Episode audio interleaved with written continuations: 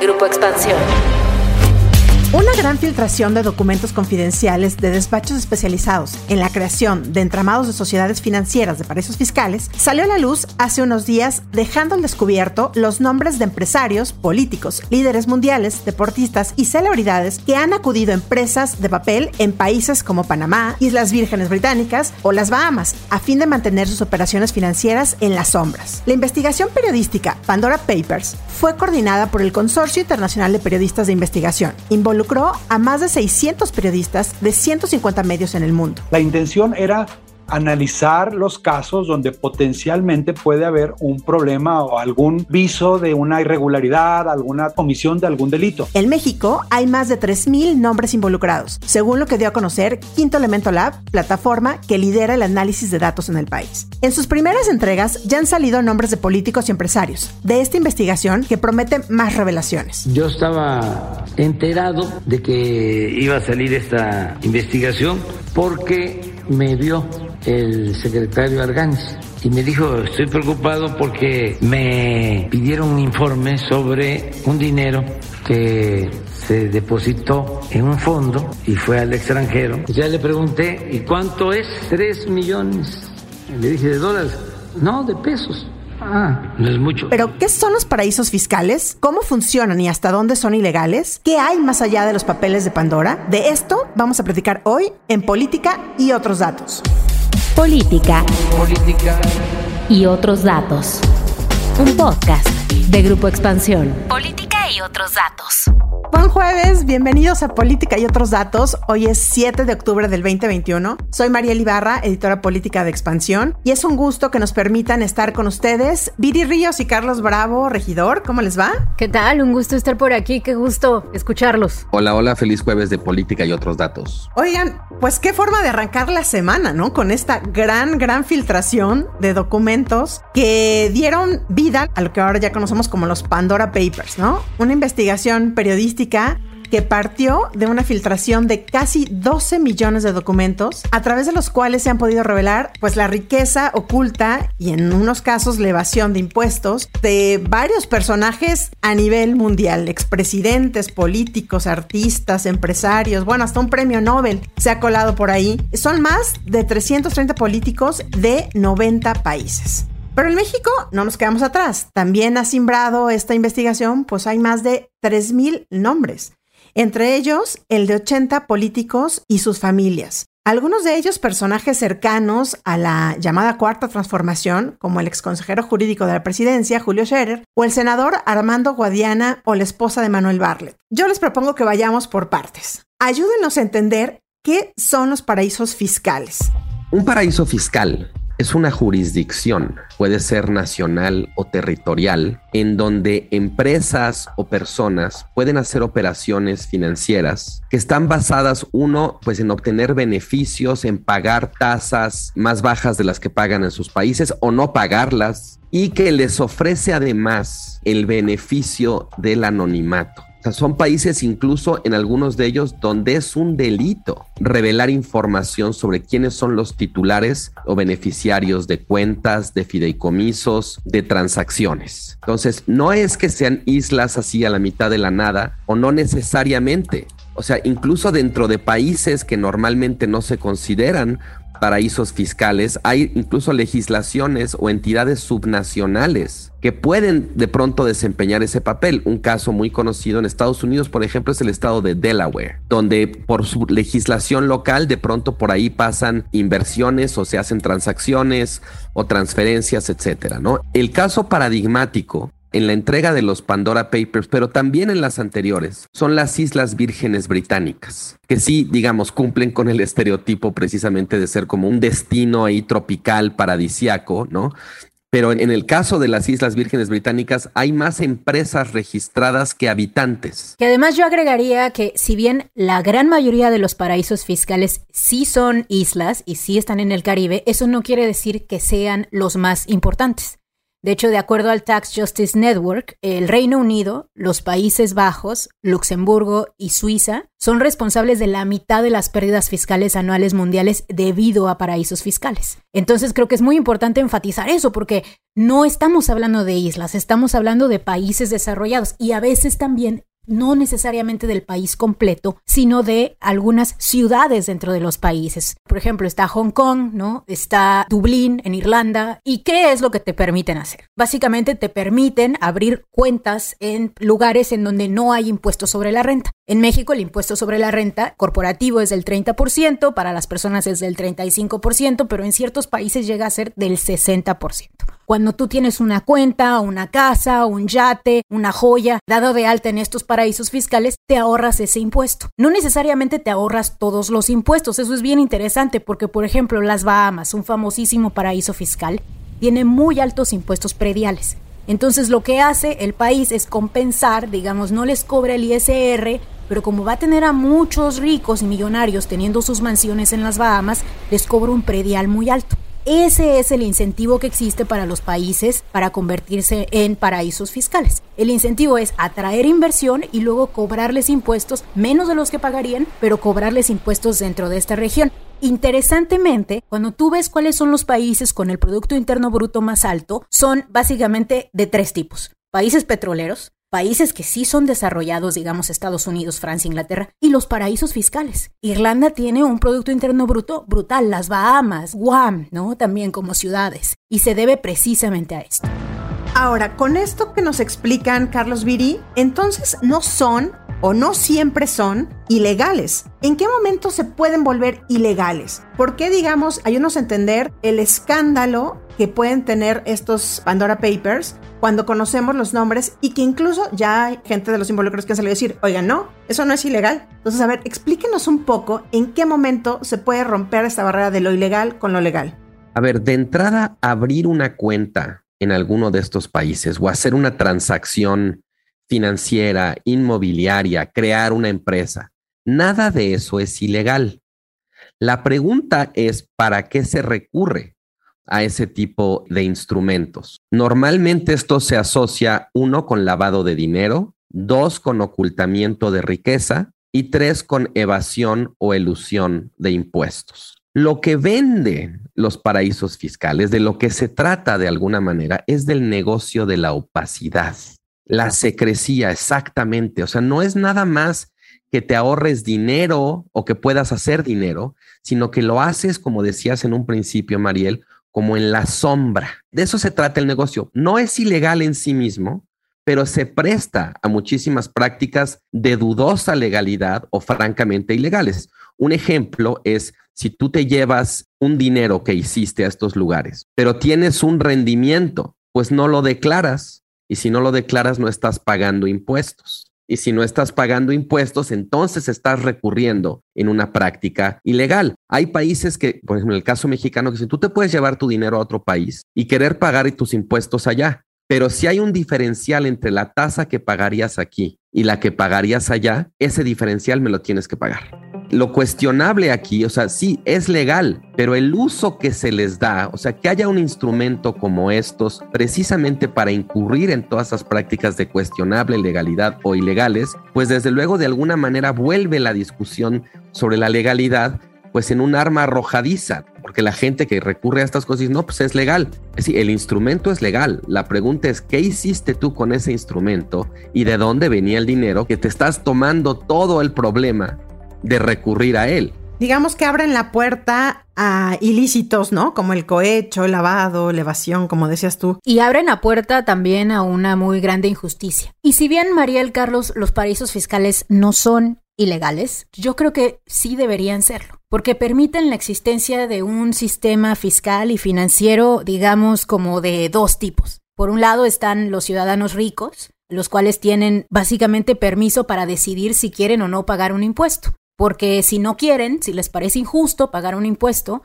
pues su equipo de asesores financieros les van a abrir un fideicomiso en alguna isla del Caribe, le van a inventar administradores y socios falsos a esta empresa y le van a usar de fachada para evitar pues el pago de millones de dólares incluso al Estado. Las clases medias, el resto del país, no tiene esa posibilidad. Como no tiene dinero para pagar asesores financieros de alto calibre, pues simplemente se le descuentan los impuestos directamente de sus cheques, directamente, incluso antes de que veas el dinero, y no tiene posibilidad de evitarlo.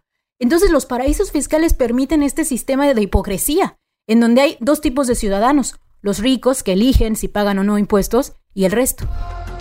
Carlos Viri, esta no es la primera vez que se hace un escándalo y que se filtran datos de todas estas personas, políticos, artistas, a nivel mundial. Recordemos que hace un lustro ya habíamos conocido los Panama Papers, en donde solamente se filtraron los datos de un solo despacho. Aquí estamos hablando de 14 despachos y con el volumen que eso implica. Pero, ¿cuál es la gran diferencia que hay en esto. Ayúdenos a recordar cuáles fueron las implicaciones que tuvieron los Panama Papers, si es que hubo alguna. Pues mira, de entrada en cuanto a la diferencia, Pandora Papers es la filtración más grande de este tipo de información de documentos que ha habido. Los Panama Papers era una filtración de documentos de un despacho en Panamá que se llama Mossad Fonseca. Y así le pusieron porque ahí estaba radicada la empresa, aunque no todas las cuentas y transacciones estaban en Panamá. De hecho, en los Panama Papers había más operaciones y más papeles relativos a las Islas Vírgenes Británicas que a Panamá, pero le pusieron Panamá porque ahí estaba Mossad Fonseca. Bueno, en este caso no es un despacho, son 14, son casi 12 millones de documentos y que además contemplan un periodo de tiempo que va desde fines de los años 60, principios de los 70, hasta 2019. O sea, en términos del volumen de información y del tiempo que comprende, Pandora Papers es como los Panama Papers, pero en esteroides. ¿Qué diferencia hicieron los Panama Papers? Una diferencia muy importante. En varios países, por ejemplo, en Malta, en Perú, en Dinamarca, hubo funcionarios públicos que tuvieron que renunciar o que fueron investigados por casos de lavado de dinero, de fraude fiscal. En Estados Unidos incluso hubo iniciativas en el Congreso para tratar de regular o de impedir justamente todo este tipo de operaciones. En el caso de México se hicieron investigaciones, pero bueno, ya sabemos que en México que se haga una investigación o que se cree una comisión especial, pues de varias veces no conduce a nada. Pero una cosa que me parece muy importante también decir es, estos casos también han sido una revolución en el mundo del periodismo, porque han llevado la investigación colaborativa a niveles nunca antes vistos. Cuando un consorcio como el Consorcio Internacional de Periodistas de Investigación obtiene semejante volumen de información, no es humanamente posible procesarlo si no se arman grandes equipos de distintos países que pueden empezar a minar los datos y a encontrar cuál es su sentido, hacer las conexiones, ¿no? Y esto ha conducido, bueno, a proyectos de investigación periodística transnacional que en cierto sentido están marcando la pauta, porque si para investigarlos periodísticamente se requiere que participen equipos de muchos países, pues eso en cierto sentido nos está diciendo también que para combatir todas las ilegalidades a las que se prestan este tipo de instrumentos, hace falta un esfuerzo transnacional, no solo de parte de los periodistas, sino también de las autoridades. Nosotros lo que hicimos fue realmente revisar todos los documentos. Creemos que no todo necesariamente es periodístico, ¿no? O sea, esta no es una investigación o una filtración que ponga los documentos al acceso del público. No es que vaya a haber alguna manera de que la gente entre y lo vea. No es así. Viri, a ver, ¿cómo entendemos esto? Andrea Cárdenas, que es una de las periodistas de Quinto Elemento Lab que estuvo desde el principio metida, revisando evidentemente los documentos de México, dice que la diferencia también de los Panama Papers es que allá eran, digamos que 311 mexicanos los que se dieron a conocer con los Panamá y ahora estamos hablando de más de 3.000 nombres, ¿no? Sin embargo, lo que ellos dicen es, mientras en otros países pasaron muchas cosas, en México poco pasó. O sea, si bien tenemos ahora una WIF que ya incluso se pronunció como a las 2, 3 horas de que se conocieron la investigación, el día que se publicó, dijo, bueno, ok, vamos a investigar y estamos al tanto. Dos días después, en una entrevista en la jornada, salió a decir el titular de la WIF que era casi imposible darle seguimiento a los 3.000 nombres que tenía y que se iban a dedicar a investigar algunos, ¿no? Vamos a ver cuáles.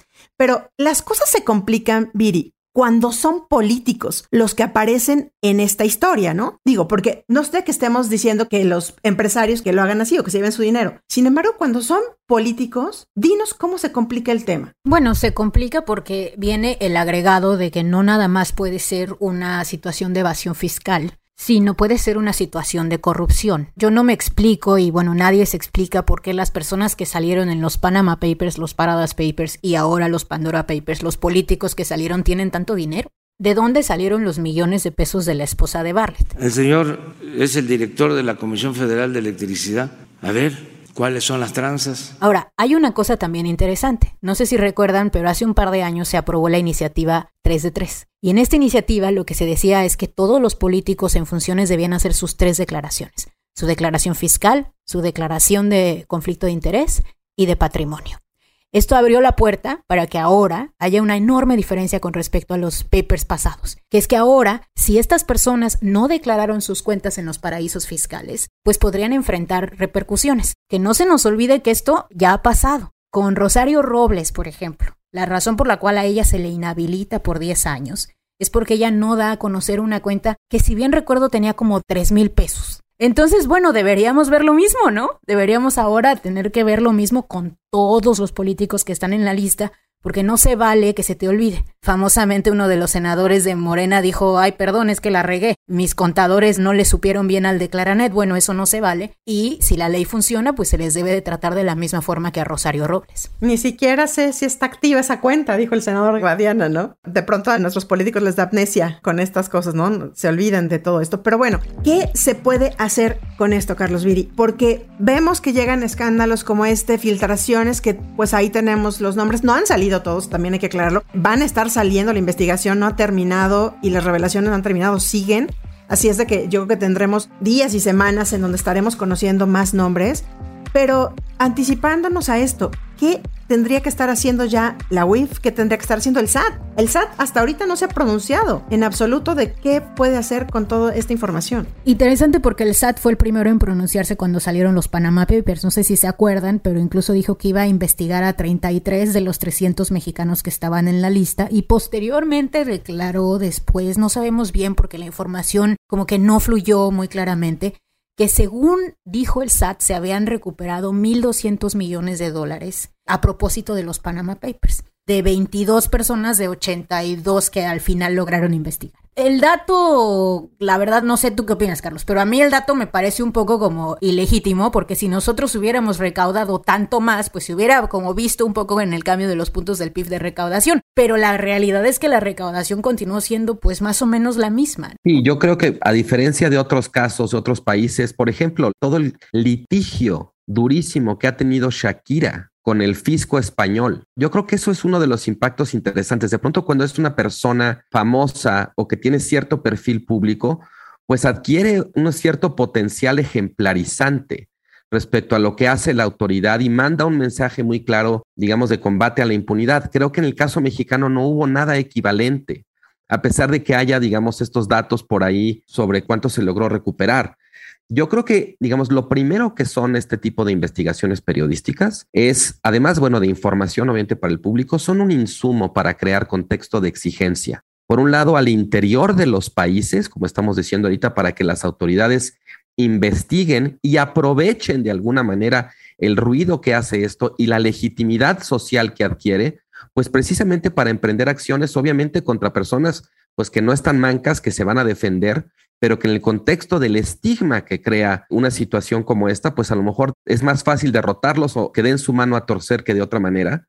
Pero por el otro lado también es un contexto de exigencia, como decía, a nivel internacional. En realidad, países como México pueden hacer una legislación muy de avanzada, muy sofisticada, pero si no hay cooperación con las autoridades de otros países, para intercambio de información cuando estas cosas están ocurriendo, pues también la capacidad de un país para hacer diferencia en esto, pues no deja de ser muy limitada. Más si ese país es un país como México. Porque además en México no pasa nada. A ver, en los Paradas Papers salió Pedro Aspe, que era el exsecretario de Hacienda. Salió Alejandro Gertz Manero, de hecho, no sé si se acuerdan, pero el famosísimo Alejandro Gertz Manero, entonces secretario de Seguridad Pública con Fox, también salió en los Paradise Papers y no pasa nada. Yo creo que con esta investigación periodística, como dice Carlos, además del valor evidentemente informativo, el valor periodístico que tienes invaluable, porque justo arroja luz. Creo que con esto, Carlos, a diferencia también de los Panama Papers, lo que nos da es que, como dices tú, en todo el mundo se está haciendo. O sea, cómo hay un entramado a nivel mundial, o sea, de verdad mundial, para que todos los ricos del mundo o toda la gente poderosa del mundo pueda zafarse de cumplir sus obligaciones y arroja mucha luz a lo que sucede en las tinieblas, en lo que la gente no conoce, ¿no? Y bueno, leía yo en el país, hay un estudio publicado en 2017 donde se calculó que más o menos un 10% del Producto Interno Bruto Mundial se encuentra justo en estas sociedades offshore, ¿no? Bueno, en estos paraísos fiscales. Entonces es brutal, es un mundo de dinero. Y pues sí, yo creo que debería ser música para los oídos del SAT y que esperemos que en algún momento pues nos empiece, a lo mejor ahorita han estado muy callados, pero que en algún momento puedan salir con acciones concretas, ¿no? ¿Qué podemos hacer en México para que esto no se quede solamente en el escándalo de cuatro o cinco semanas y se nos olvida porque seguramente llegará alguna otra investigación periodística que nos haga voltear la mirada? La realidad es que resolver el problema de los paraísos fiscales, Mariel, no depende de México, sino de una colaboración entre países global que quizá no se vaya a dar siquiera en el corto plazo. Lo que sí depende de México es que podamos crear un sistema fiscal en el que nuestros billonarios, nuestros políticos, contribuyan a la sociedad con lo que les toca antes de que puedan llevarse su dinero a cualquier paraíso fiscal. Al momento, el 1% de la población más rica en México es poseedora del 17% de los ingresos totales de todo el país. Pero si vemos los registros del SAT, esas personas solamente están pagando el 15% de los impuestos. Los ricos en México pagan menos de lo que les toca. Esto se debe a que, bueno, en parte a la baja fiscalización, pero también a que las tasas de ISR son muy bajas. En México la tasa de ISR para los millonarios y los billonarios debería de ser de entre el 40 y el 60%. No es justo que las clases medias altas pagan los mismos impuestos que pues los billonarios de este país. Ya lo comentábamos de hecho en nuestro podcast pasado que creo que valdría la pena que se echaran un clavado. Entonces yo creo que hay que, digamos que a los países como México les toca ser preventivos, ya que no puedes ser reactivo ante los paraísos fiscales, te toca ser preventivo y te toca cobrarles bien cuando puedes, en lo que puedes. Lamentablemente va por ahí solamente. Yo creo también que algo de lo que toca aquí, en efecto, además de que pues la información es un insumo para los sabuesos fiscales, creo que también en términos como de aprendizaje público, hay un punto en el que esta tercera iteración, primero fueron los Panama, luego los Paradise, ahora son los Pandora, hay un punto en el que nos tiene que caer el 20 de que esto en el fondo va más allá de los nombres, va más allá del escándalo de si apareció este o la otra persona, no porque no sea importante, sino porque en el fondo nombres van y vienen, pero lo que sobrevive es el mecanismo, lo que sobrevive de alguna manera es el caminito para sacar tu dinero del país, ya sea para lavarlo, para ocultarlo de las autoridades, o por ejemplo hay un caso muy interesante de herencias, que se utiliza esto para ocultar dinero y que luego ahí tus primos o tus tíos no te anden quitando dinero cuando hay que calcular cuánto le toca a cada quien, o desde luego toda la parte de eludir o evadir impuestos. En el fondo, los nombres nos sirven para, digamos, crear escándalo, para darle visibilidad, pero en el fondo, el problema es la existencia y la sofisticación de este tipo de mecanismos. Muy bien. Oigan, y antes de decir adiós, ¿alguna recomendación, reflexión, sentimiento a propósito de que hace unos días volvimos a ser libres por unas horas de la esclavitud digital con la caída de Facebook, WhatsApp e Instagram? Yo espero que no se vuelva a caer y que nunca, nunca, nunca les toque a nuestras plataformas de audio donde nos pueden seguir toda la semana. No, yo sí quiero más días de esos. ¿Tú, Viri? No, yo no, yo soy una esclava muy feliz. La verdad es que yo valoro muchísimo el WhatsApp porque es una forma de comunicación muy rápida y muy eficiente y a mí sí hablar por voz, bueno, es que yo los mensajes de voz de WhatsApp, ¿no? Y hablar por voz se me hace ya que es muy lento, ¿no? Como que lees más rápido. Pero bueno, no me hagan caso, creo que ya les digo, esclava feliz. Yo sí tuve unos instantes de productividad que hace mucho no tenía, así es que lo agradecí. Sí se dio un respiro, la verdad, sí se sintió un respiro. aunque ya después lo extrañabas, pero sí sintió respiro. Pues muchísimas gracias por acompañarnos y llegar al final del episodio. Como siempre, nos escuchamos el próximo jueves a partir de las 6 de la mañana en la plataforma de su preferencia. Déjenos sus comentarios y críticas en arroba expansión política, arroba Carlos Bravo arroba Bajo Ríos y arroba Mariel F. Cuídense mucho, nos escuchamos el próximo episodio. Bye bye. Política y otros datos. Un podcast de Grupo Expansión. ¿Eres aficionado de la Fórmula 1? Entonces Fórmula Latina es para ti. En este podcast disfrutamos y vivimos con pasión de la máxima categoría. Cada martes tenemos para ti el mejor análisis con los periodistas Juan Fosaroli, Diego Mejía, Cristian González Rouco y yo, Giselle Sarur. En Fórmula Latina también hay invitados, pilotos y expilotos ya se han unido a los formuleros. Escucha Fórmula Latina en tu plataforma favorita de podcast y vive con nosotros la pasión de la Fórmula 1. Hey, Drew Scott here, and I'm Jonathan Scott, reminding you that life's better with a home policy from American Family Insurance. They can help you get just the right protection at just the right price and help you save when you bundle home and auto. Kind of like Goldilocks and the Three Bears. It'll be just right for you. We love a custom build. American Family Insurance. Insure carefully, dream fearlessly. Get a quote and find an agent at amfam.com. Products not available in every state. Visit amfam.com to learn how discounts may apply to you. American Family Mutual Insurance Company SI and its operating company 6000 American Parkway, Madison, Wisconsin.